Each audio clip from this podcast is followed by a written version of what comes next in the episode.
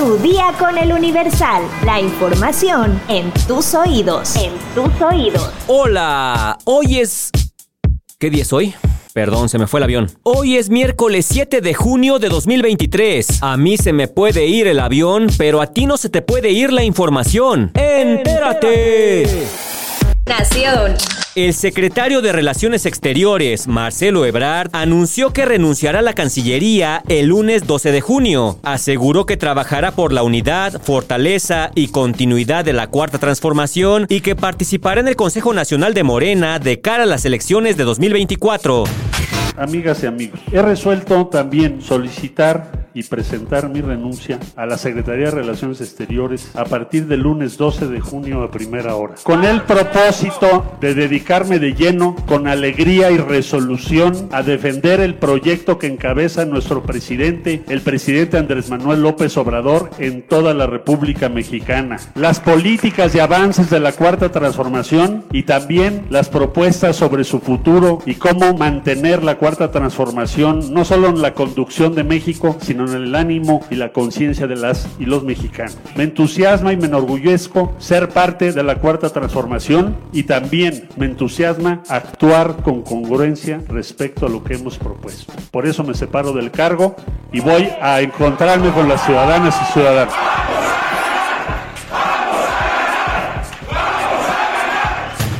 Una juez en materia administrativa ordenó a la directora de la Comisión Nacional de Cultura Física y Deporte, Ana Gabriela Guevara, continuar la entrega de becas y estímulos a las integrantes de la Selección Nacional de Natación Artística. Agustín Tello Espíndola, titular del Juzgado Décimo Primero de Distrito en materia administrativa en la Ciudad de México, concedió a las nadadoras una suspensión provisional en el amparo colectivo que interpuso contra la omisión de la CONADE de informar sobre la cancelación de la beca que se ganaron por los resultados resultados obtenidos durante el Mundial de Natación Budapest 2022, en el que quedaron en el cuarto lugar. De esta manera, el juzgador también instruyó al organismo deportivo que permite el acceso a las nadadoras a las instalaciones asignadas para llevar a cabo su entrenamiento y además se les otorgue derecho de audiencia. En mayo pasado, las deportistas tramitaron un amparo en el que reclamaron la omisión de la Comisión Nacional de Cultura Física y Deporte de realizar los trámites y procedimientos correspondientes para la continuación de la entrega de becas que de acuerdo con la directora de la CONADE, Ana Gabriela Guevara, está impedida para continuar otorgándola, debido al conflicto en el que está involucrado el expresidente de la Federación Mexicana de Natación, Kini Todorov.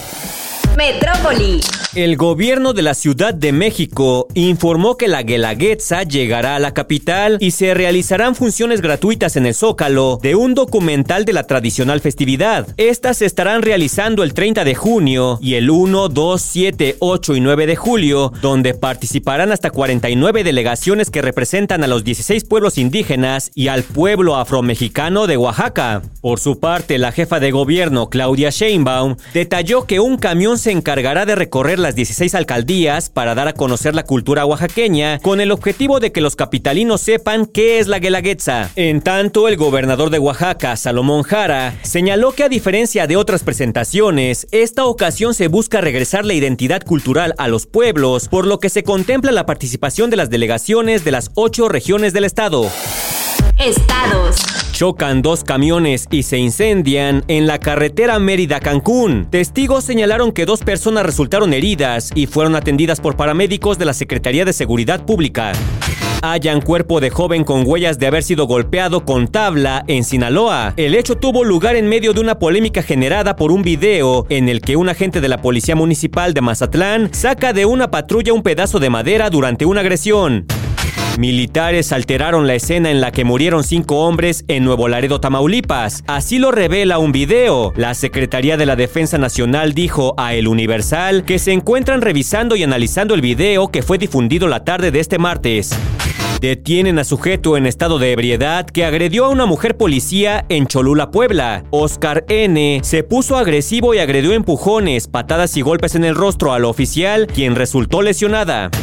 Tras amenaza, matan a conductor de transporte público en Tizayuca Hidalgo. Según se dio a conocer, los delincuentes le dispararon al conductor desde una motocicleta en movimiento en al menos siete ocasiones. Ante este hecho, se canceló el servicio de transporte.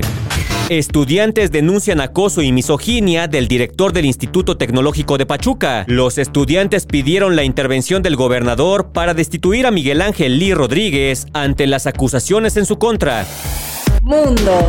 Los incendios forestales que se han desatado en Canadá están afectando la calidad del aire en prácticamente todo el estado de Nueva York. Así lo advirtieron este martes las autoridades neoyorquinas. El Departamento de Medio Ambiente del estado ha emitido un aviso de salud para hoy, ya que el humo de los incendios forestales en Canadá está afectando el aire de la ciudad de Nueva York. Así lo advirtió el Departamento de Salud de la ciudad en un mensaje difundido a través de su cuenta de Twitter. El estado de Nueva York, situado en el noreste de Estados Unidos limita al norte con Canadá. Según la escala de medición de la calidad del aire, este se encuentra en el nivel 3, siendo el 1 como bueno y el 6 peligroso. El extremo oeste es la única región donde los niveles de calidad del aire se mantienen moderados.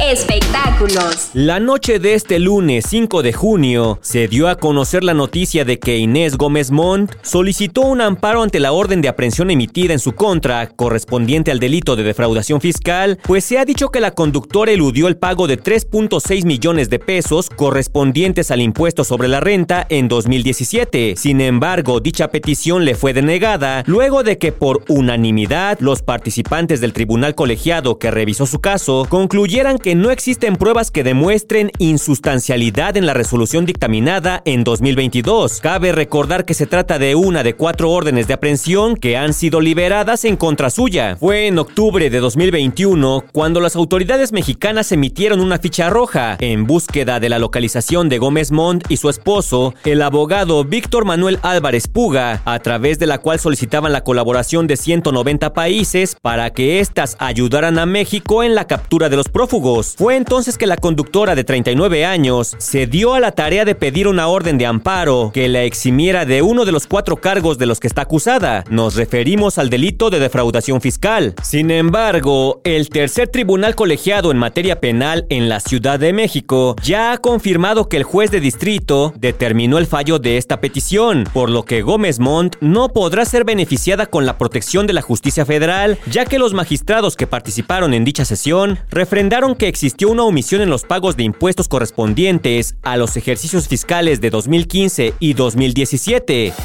¿Sabes cuáles son los peligros de comer queso amarillo? Descúbrelo en nuestra sección menú en eluniversal.com.mx.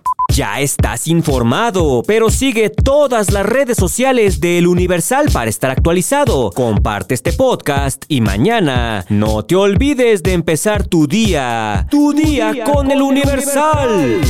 Tu día con El Universal. La información en tus oídos. En tus oídos.